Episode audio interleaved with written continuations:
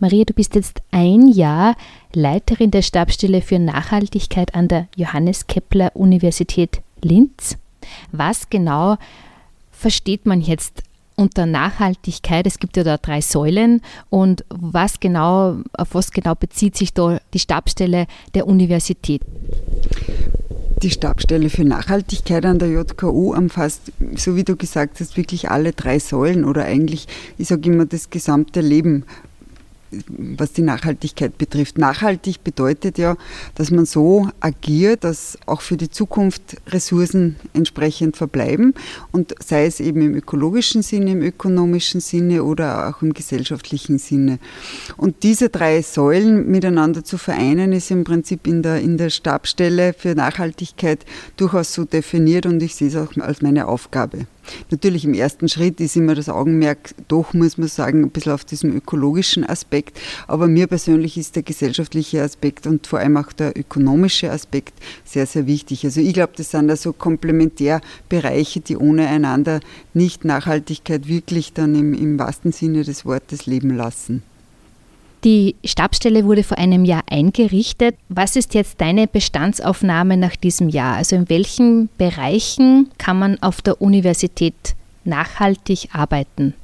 Vielleicht kannst du kurz auf die unterschiedlichen Bereiche eingehen und Beispiele nennen, wo schon nachhaltig gearbeitet wurde und wo du zusätzlich jetzt äh, als Koordinatorin und Leiterin Initiativen und Projekte setzt eine Stabstelle ist ja eigentlich, oder ich habe mir das ja natürlich auch lange so überlegt, so wie setzt man es auf, sozusagen, wie geht der Weg, wo geht der Weg hin, wie, wie, wie geht man es überhaupt an.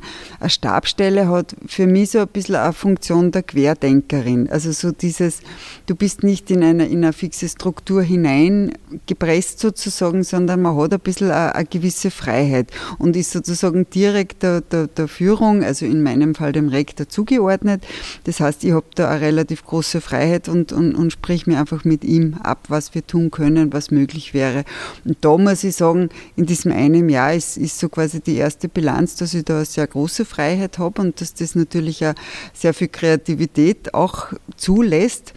Ja, und in diesem Sinne kann ich wirklich in alle Richtungen, wie wir zuerst auch gesprochen haben, in alle Richtungen der Nachhaltigkeit wirken und werken. Und das macht natürlich einen, einen riesengroßen Spaß. Und ich sage immer, es ist ein Wachstumsprojekt. Also noch bin ich alleine in der Stabstelle, aber langfristig ist natürlich das Ziel, das auch wirklich so auszubauen, dass sie wirklich so ein Netz über die Uni spannt und eben auch wirklich in allen Bereichen. Bisher bin ich natürlich mit den Forschern und Forscherinnen vernetzt. Das ist natürlich auch wichtig wichtiger Aspekt in der Wissenschaft, die Nachhaltigkeit entsprechend zu integrieren. Und da beginnt man ja nicht bei Null, sondern da gibt es ja auch bereits die Allianz der nachhaltigen Universitäten. Das ist ein Netzwerk, das sich über ganz Österreich zieht, über die Universitäten. Innerhalb dessen gibt es das sogenannte Uninetz, also Universitäten arbeiten nachhaltig in der Forschung, wo die einzelnen, die 17 SDGs, also die Sustainable Development Goals von den Vereinten Nationen entsprechend auch bearbeitet werden, sozusagen, was die Forschung betrifft. Also da ist schon sehr viel da und wo ich mich auch so ein bisschen als Unterstützerin, als Schwungrad, als Zahnrad sehe, weil ich selbst bin ja keine Forscherin, keine Wissenschaftlerin, würde ich mir gar nicht, überhaupt gar nicht anmaßen, das, das, diesen Anspruch zu stellen. Aber ich sehe mich da ein bisschen als, als Unterstützung für die Forscherinnen Forscherinnen und Forscher an der JKU, die in der, in der Nachhaltigkeit in ihren Bereichen tätig sind. Und auch das geht wiederum über die Fakultäten. Also da sind natürlich Techniker, Technikerinnen dabei, aber es sind genauso Juristen, Juristinnen dabei, aber eben natürlich auch Sozialwissenschaftlerinnen und Wissenschaftler. Und alle, die zusammen sind, dieses nachhaltige Netzwerk in der in der Wissenschaft an der Uni, an der JKU und eben über die JKU hinausgehend. Also das ist sozusagen ein, ein, ein großer Bereich, wo ich mich wirklich so ein bisschen als Koordinatorin, als Unterstützerin, als, als Organisatorin, auch ein bisschen so die, wo die Fäden vielleicht zusammenlaufen, sehe.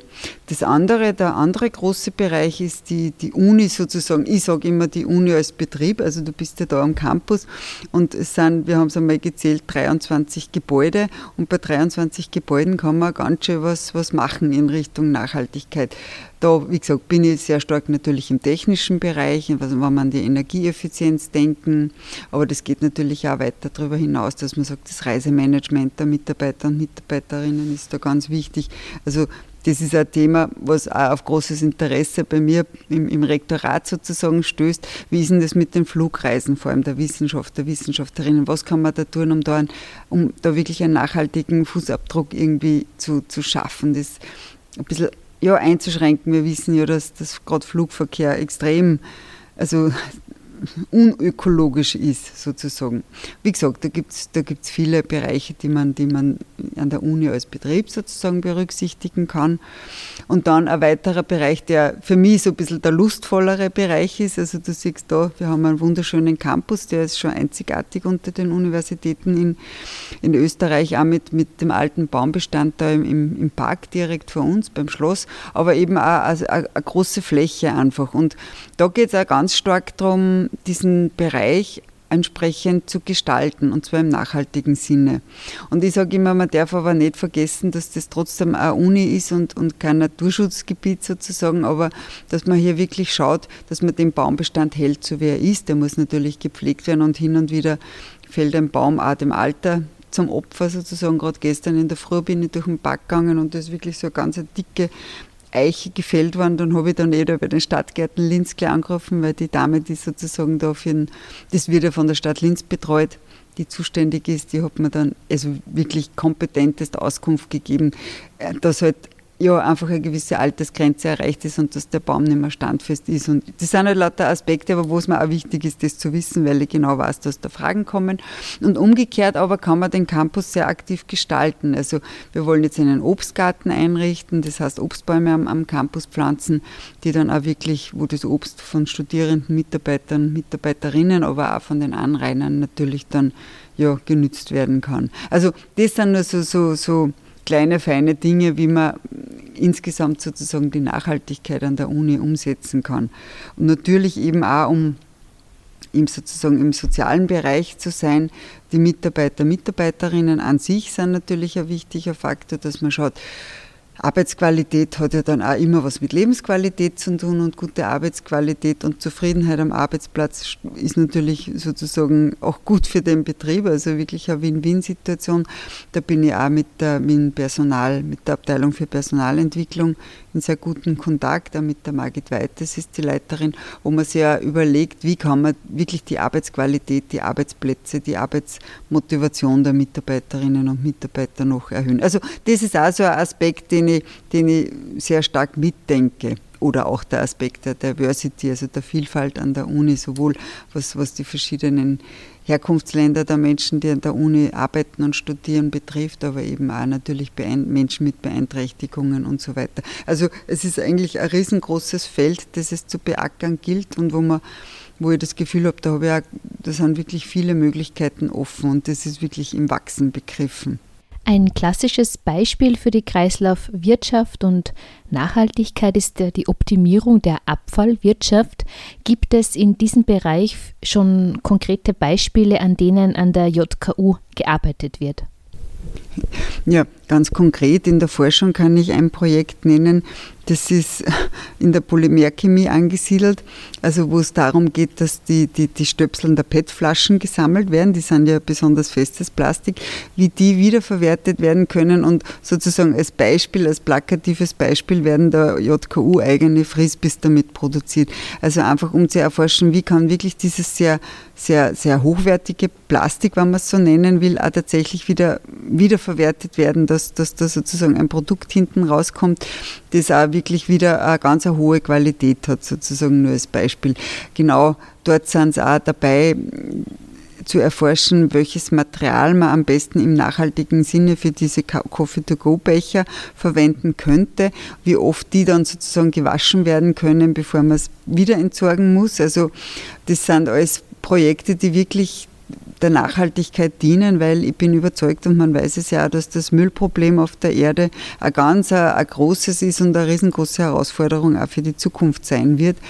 Und im Sinne einer Kreislaufwirtschaft muss man wirklich schauen, dass, dass, dass die, die Stoffe quasi immer wieder verwertet werden und im, im, im Kreis bleiben, dass eben sie der Müllhaufen auf der Erde weltweit einfach reduziert.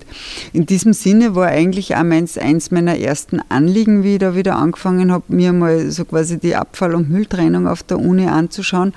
Und das war nicht nur quasi meine Idee, weil ich mir gedacht habe, es ist wichtig, sondern das war wirklich ein ganz ein großes Thema, wie ich so begonnen habe und wie die Menschen gehört habe, ah, da gibt es jetzt die Maria Buchmeier und der kann mir auch Ideen sozusagen liefern und die freut sich darüber. Also die, die, die, das Anliegen, ein Abfallmanagementsystem an der Uni zu haben, das sozusagen auch Sinn macht, war ein ganz ein großes. Also mit der mit der Mülltrennung bis dato waren, war sozusagen eine große Unzufriedenheit einhergehend. Das war gleich einmal was, was ich sozusagen sehr bald am Schreibtisch liegen gehabt habe. Und jetzt gibt es wirklich ein Kooperationsprojekt mit ARA Plus. ARA ist ja ein großes Abfallentsorgungsunternehmen und ARA Plus hat sich dann wirklich diese Kreislaufwirtschaft auf die Fahnen geheftet und unterstützt eben Unternehmen, Betriebe dabei im eigenen Bereich die Kreislaufwirtschaft tatsächlich im Sinne eines ökologisch orientierten Abfall Managementsystems umzusetzen. Wir sind da dabei, da eine, eine FFG-Förderung vom Land Oberösterreich zu organisieren, also Forschung und wo es um Forschungs- und Entwicklungsfragen geht, gerade im Sinne der, Gleich, der, der Kreislaufwirtschaft.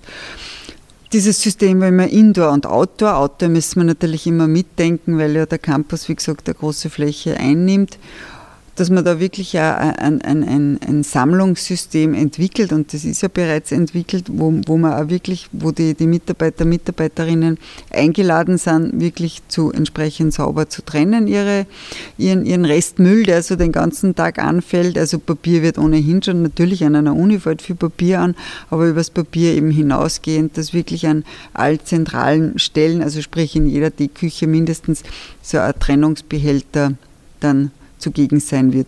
Was natürlich dann den großen Vorteil mit sich bringen wird, dass sich dadurch der Restmüll natürlich entsprechend reduzieren wird, was einerseits, da sind wir bei der Kreislauf deswegen Wirtschaft, die Kosten für die Uni langfristig natürlich senken wird, weil natürlich eine Abfallentsorgung ja Geld kostet für die Uni, also die Entsorgungskosten und natürlich auch im Sinne der Ökologie und der Kreislaufwirtschaft ist also je weniger Restmüllabfall anfällt, desto besser natürlich.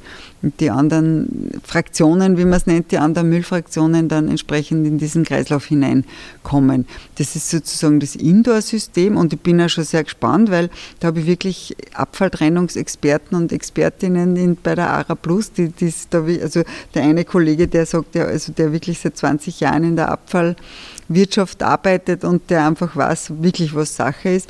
Und wir starten das Experiment, dass auch aus den Arbeitsbereichen die, die, die sogenannten Mülleimer entfernen oder Mistkübel, je nachdem, wie man es nennt.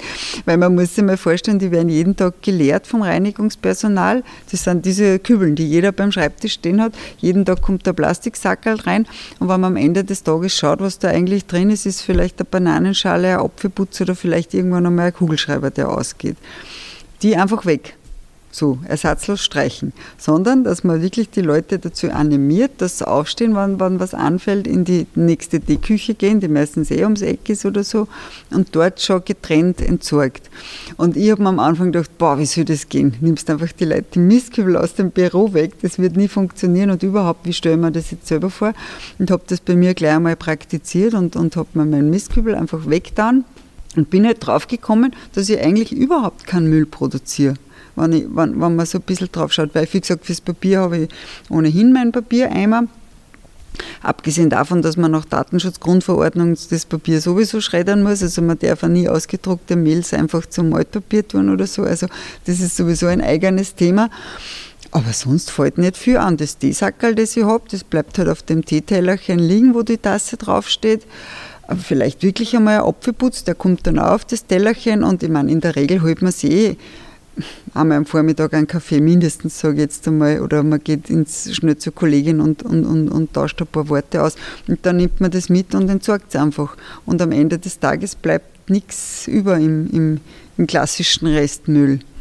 Und da habe ich mir dann gedacht, das ist eigentlich wirklich erstaunlich, man braucht das nicht. So. Und das, ist, das wird das große Experiment, wie das einfach bei den bei die Kolleginnen und Kollegen ankommt. Aber ich glaube, nach einer Umgewöhnungszeit werden alle auch der Meinung sein, dass das eigentlich wirklich sehr, sehr viel einspart. Einerseits eben vor allem auch, was mir alarmiert hat, diese Plastiksackerl, die einfach da jeden Tag drin sind, egal ob jetzt ein Apfelputz drin war oder ob ein bisschen mehr drin war. Also ja. Und im Outdoor-Bereich ist das Ziel, dass wir sogenannte Big Belly Solar-Container bekommen, also solargesteuerte, digitalisierte Abfallbehälter, wo man auch schon getrennt einwerfen kann und, und mittels Solaranzeige wird immer der Müllstand sozusagen angezeigt, beziehungsweise wird das auch gleich automatisch gepresst, dass natürlich viel mehr reinpasst sozusagen. Durch das Pressen wird das dann auch sozusagen ja, gleich, gleich platzmäßig minimiert. Und wenn er voll ist, dann wird eben diese digitalisierte Anzeige aktiviert und dann wird erst der, der Container sozusagen, also das sind so kleine so dürfen Sie jetzt keine riesengroßen vorstellen, aber dann erst entleert, wo man sich natürlich auch wieder ganz viel von diesen Entsorgungskosten dann spart. Durch die Trennung, die da ist, natürlich auch gleich wieder starke Reduktion vom Restmüll. Ja, das ist eben so ein Abfallwirtschafts- oder Abfallmanagementsystem, das, das wirklich im Sinne der Kreislaufwirtschaft ist und wo ich mir denke, da kann die Uni auch wirklich ein, ein guter Vorreiter sein und, und, und das kann dann auch richtig zu einem, denke ich mal, oder hoffe zu einem gewissen Ehrgeiz und zu einem Spaß führen, dass man da wirklich sagt, das tut man gleich entsprechend getrennt sortieren. Und wie gesagt, diese ganzen kleinen Mülleimer, die halt überall herumstehen, die werden dann einfach überflüssig. Und das ist, wie gesagt, ein ganz ein konkretes Projekt, wo wir jetzt gerade dran sind. Dann ein weiteres Projekt ist, wie ich es eh schon erwähnt habe, dass die Uni Klimabündnisbetrieb wird, das natürlich auch eine große Palette an Maßnahmen dann beinhält. Unter anderem die Energieeffizienz, das Beschaffungswesen an der ganzen Uni, auch die Lebensmittelbeschaffung dafür, die Gastronomiebetriebe, Reisemanagement und alles, was uns dann auch noch im weiteren in, weiteren Verlauf so einfällt, weil dieses, diese Kooperation Klimabündnisbetrieb, die läuft über sieben Jahre, also da hat man wirklich einen langen Zeitraum, dass man sagt, man macht, man startet da verschiedene Projekte auch im größeren Rahmen. Also das ist, das ist so das Ziel. Und das wirklich weit gefasste Ziel oder weiter gefasste Ziel ist natürlich auch langfristig klimaneutral zu werden, so wie es jetzt die TU Graz ja vorgemacht hat. Aber das braucht natürlich auch nochmal ja, ein großes Commitment, weil das natürlich auch, wie wir ja wissen, also wie wir von der Uni, von der TU Graz wissen, schon einiges kostet, aber ich denke mal, im Sinne der Zukunft wird es das auch wert sein. Aber das sind eben, da bewegt man sich in diesem, in diesem Rahmen sozusagen nach vorne. Gibt es auch schon so eine Art Nachhaltigkeitsvision oder ein Nachhaltigkeitsleitbild, das ihr für die JKU formuliert habt in diesem Jahr? Ich bin dabei natürlich, wie gesagt, man darf nicht vergessen, dass ich alleine sozusagen an dieser Stelle sitze und dass einfach neben den Projekten, die gerade wirklich ganz massiv im Anlaufen sind, wie zum Beispiel ein Abfallmanagementsystem an der Uni, sowohl Indoor als auch Outdoor. Aber natürlich ist es wichtig, eine Strategie zu entwickeln, wo, wo die Reise sozusagen hingehen soll. Und da bin ich wirklich auch gerade wirklich dran, die zu erarbeiten, wiewohl sozusagen die Praxis eh so sein wird, wie ich es zuerst gerade eben erläutert habe, dass, dass einerseits die Wissenschaft, die Lehre und die Forschung ein wichtiger Bereich ist, wo man, wo man sagen muss, da muss wirklich so dieses, dieser, dieses Kernelement Nachhaltigkeit verankert sein und eben als zweite Säule die Uni als Betrieb, wo eben die, die der Nachhaltigkeit sich sozusagen an die Fahnen heften muss auch für die Zukunft und eben dieser gesellschaftliche Bereich, wo es über die Mitarbeiter, Mitarbeiterinnen geht, aber auch um die Arbeitsqualität und durchaus auch um die Lebensqualität der Anrainer und Anrainerinnen. Also das sind für mich so diese Säulen, an der sich das Konzept der Nachhaltigkeit orientieren wird. Was ist so der zeitliche Rahmen, den ihr euch da gesteckt habt für die Ziele, also, oder dass man wirklich einmal so einen Bericht erstellen kann oder dass man das einfach auch an Zahlen festmacht? Von welchem Zeitraum spricht man dann in der Regel? Also es gibt ja sicher äh, Erfahrungen mit Unis, die schon länger in dem in dem Bereich arbeiten? Das ist ganz schwer zu sagen, weil es lässt sich ja auch keine Uni mit der anderen Uni sozusagen vergleichen. Als Vorreiter-Uni wird ja auch immer die BOKU genannt, also die Bodenkultur, oder Vorreiter-Uni ist vielleicht jetzt, aber das liegt natürlich auch in der Natur der Sache, an den, an den, was dort gelehrt wird natürlich. Und wenn nicht eine Universität für Bodenkultur da sozusagen sie Nachhaltigkeit gleich wirklich als allererstes zur Brust genommen hätte, welche Uni dann, würde ich jetzt einmal sagen. Also allein die Gründung spricht ja schon dafür, also Landschaftsökologie alleine schon, also und Ressourcenmanagement und all die wichtigen, oder Kulturtechnik, all die wichtigen Gegenstände, die an der, an der BOKU unterrichtet werden das da ist, natürlich liegt irgendwie auf der Hand und da kann man sich aber natürlich auch als, als, als, als Uni, die, die sozusagen beginnt damit orientieren. Wobei mit beginnen meine ich jetzt eben diese eher diese Struktur festzulegen, so wie du gesagt hast, mit Nachhaltigkeitsbericht, dass man wirklich einen Nachhaltigkeitsbericht erstellt, weil ich denke mal, abseits von der Struktur gibt es ja eine gewisse Wertehaltung, die natürlich auch immer durch die, die Direktorate oder beziehungsweise durch die Führungen der Universitäten im Sinne eines Top-Down-Prinzips gelebt werden oder eben nicht gelebt werden. Und da, glaube ich, ist es auch ganz unterschiedlich. Und wie gesagt, mir kommt vor an der, an der JKU, läuft man da schon offene Türen ein. Es muss nur sozusagen einmal gemacht werden. Von dem her lässt sich ja ohne mit der anderen, wie gesagt, nicht vergleichen.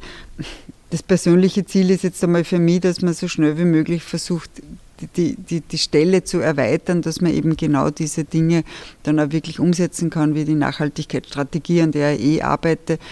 Wirklich so ein Nachhaltigkeitsbericht mit allem Drum und Dran ist natürlich, also das habe ich jetzt bei der BOKO auch mitbekommen, ist natürlich eine Riesenaufgabe, die man nicht so schnell einfach so umsetzen kann. Also wenn man sagt, in den nächsten Jahren finden da die Weichenstellungen statt, war er die schon sehr zufrieden.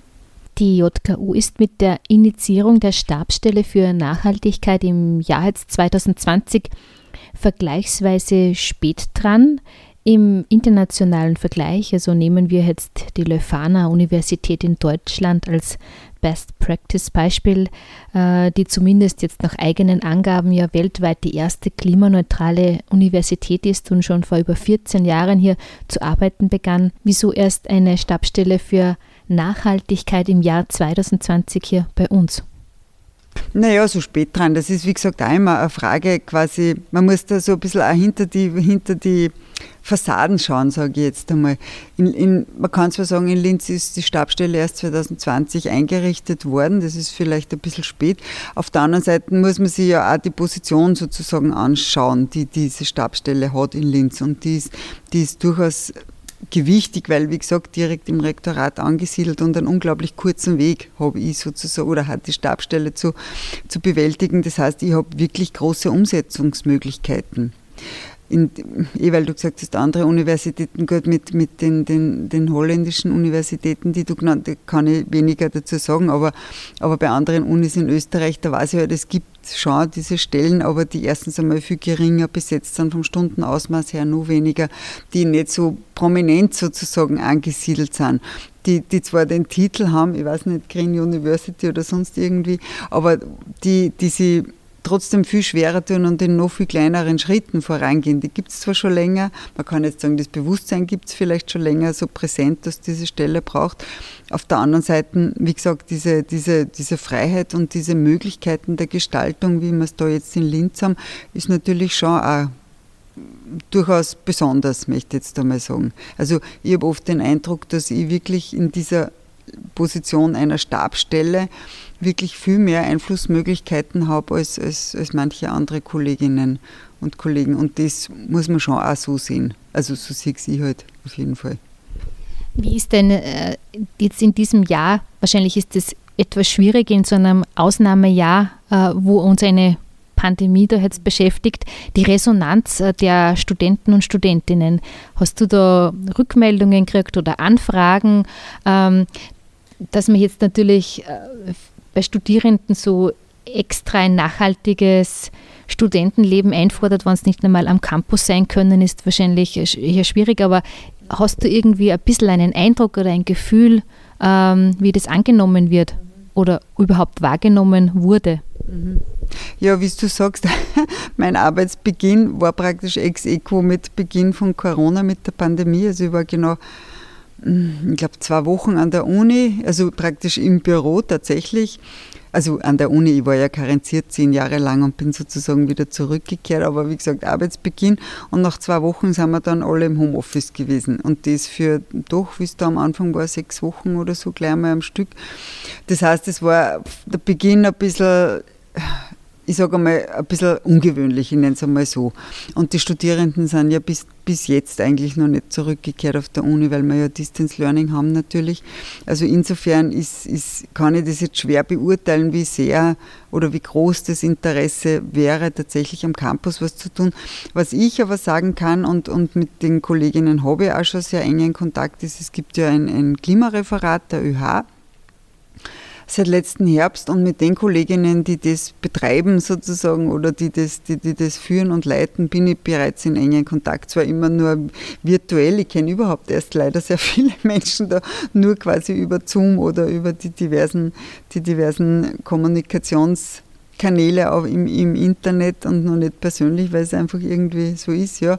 Aber eben auch diese Kolleginnen vom ÖH-Referat und wir haben jetzt auch schon mehrere Kooperationen schon in Arbeit und, und auch schon angedacht für die Zukunft. Also da funktioniert die Zusammenarbeit schon ganz, ganz wunderbar und umgekehrt ist für sie auch, glaube ich, sehr gut mit mir zusammenzuarbeiten, weil wie gesagt, da geht der Draht direkt sozusagen nach oben, um es so salopp auszudrücken.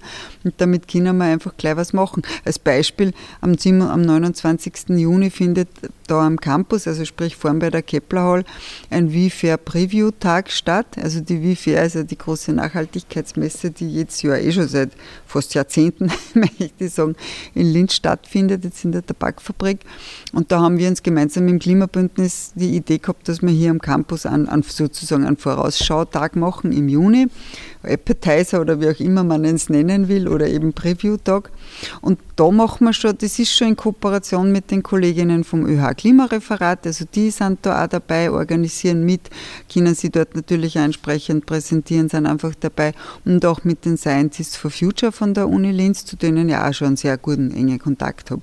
Und da ist natürlich diese, diese Zusammenarbeit mit mir, die, wo ich eben durch diese Stabstelle relativ viel realisieren kann, haben eben die, die Studierenden vom ÖH Klimareferat, aber auch die Scientists for Future die Möglichkeit, da einfach mit dabei zu sein und damit auch die Fläche zu bekommen. Und umgekehrt für mich ist total gut, je breiter wir da natürlich sind.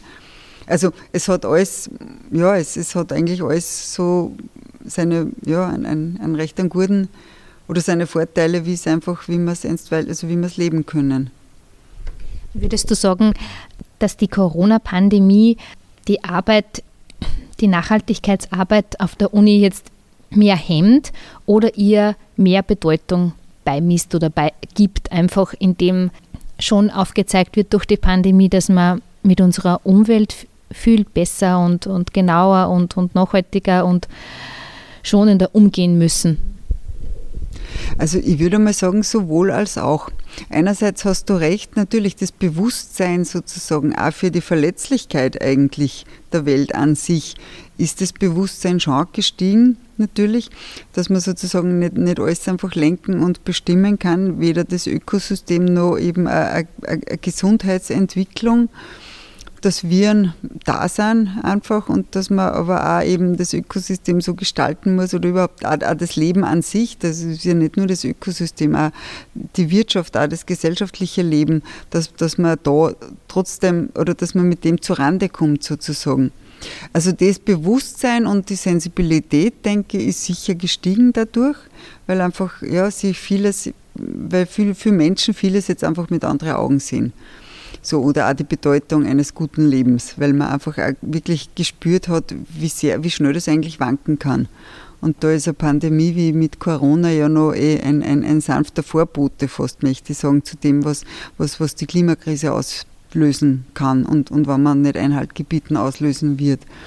In der praktischen Umsetzung ist natürlich manchmal ein bisschen zäh jetzt mit der Corona-Krise, weil, wie gesagt, man kann keine physische oder sehr wenige physische Treffen abhalten jetzt zum Beispiel die JKU wie ihr Klimabündnisbetrieb und jetzt am Montag haben wir es endlich geschafft, dass wir sozusagen die, die wichtigsten Player, die Kollegen und Kolleginnen von der JKU, also was Gebäude und Technik betrifft, was Reisemanagement eben betrifft, auch die Chefin von der Mensa ist dann dabei für die Beschaffung, dass wir uns gemeinsam mit, mit den Kollegen und Kolleginnen vom Klimabündnis einmal zusammensetzen. Jetzt endlich ist es möglich. Ich habe diesen Termin, glaube ich, seit November viermal verschieben müssen, weil es einfach nicht weil es nicht erlaubt war, ganz einfach. Jetzt haben wir da oben einen großen, also ein, ein fast einen Seminarraum, wo wir halt dann zu sieb drinnen sitzen. Endlich ist es möglich. Und da habe ich, also wir wären da schon einen Riesenschritt weiter, wenn wir einfach arbeiten könnten. Weil man kann nicht einfach alles, es, es, es gibt Dinge, die kann man nicht per Zoom, per Mail oder sonst irgendwie abwickeln.